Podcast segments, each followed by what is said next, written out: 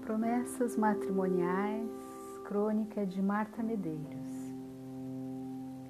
Em maio de 98, escrevi um texto em que afirmava que achava bonito o ritual do casamento na igreja, com seus vestidos brancos e tapetes vermelhos, mas que a única coisa que me desagradava era o sermão do padre.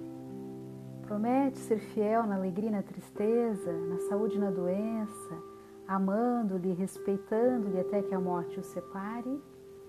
Acho simplista e um pouco fora da realidade. Dou aqui novas sugestões de sermões. Promete não deixar a paixão fazer de você uma pessoa controladora e sim respeitar a individualidade do seu amado, lembrando sempre que ele não pertence a você e que está ao seu lado por livre e espontânea vontade?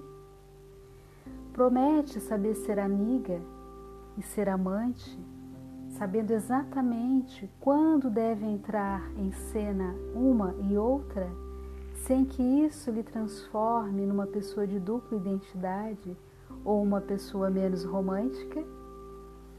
Promete fazer da passagem dos anos uma via de amadurecimento e não uma via de cobranças de sonhos idealizados que não chegaram a se concretizar?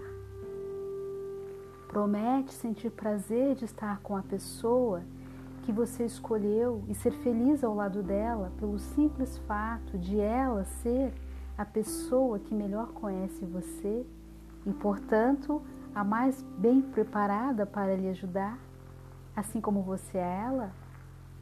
Promete se deixar conhecer?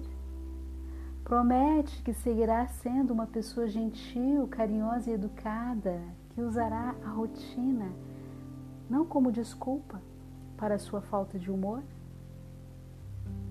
Promete que fará sexo sem pudores, que fará filhos por amor e por vontade e não porque é o que esperam de você, e que os educará para serem independentes e bem informados sobre a realidade que os aguarda? Promete que não falará mal da pessoa com quem casou só para arrancar risadas dos outros? Promete que a palavra liberdade seguirá tendo a mesma importância que sempre teve na sua vida? Que você saberá responsabilizar-se por si mesmo sem ficar escravizado pelo outro e que saberá lidar com sua própria solidão, que casamento algum elimina? Promete que será tão você mesmo quanto era minutos antes de entrar na igreja? Sendo assim, declaro-os muito mais do que marido e mulher. Declaro-os maduros.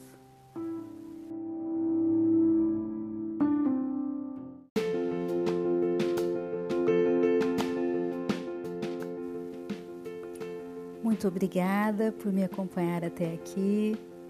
Este foi mais um podcast para educar a alma a ser mais fluida e leve. Forte abraço da Simone Ferreira.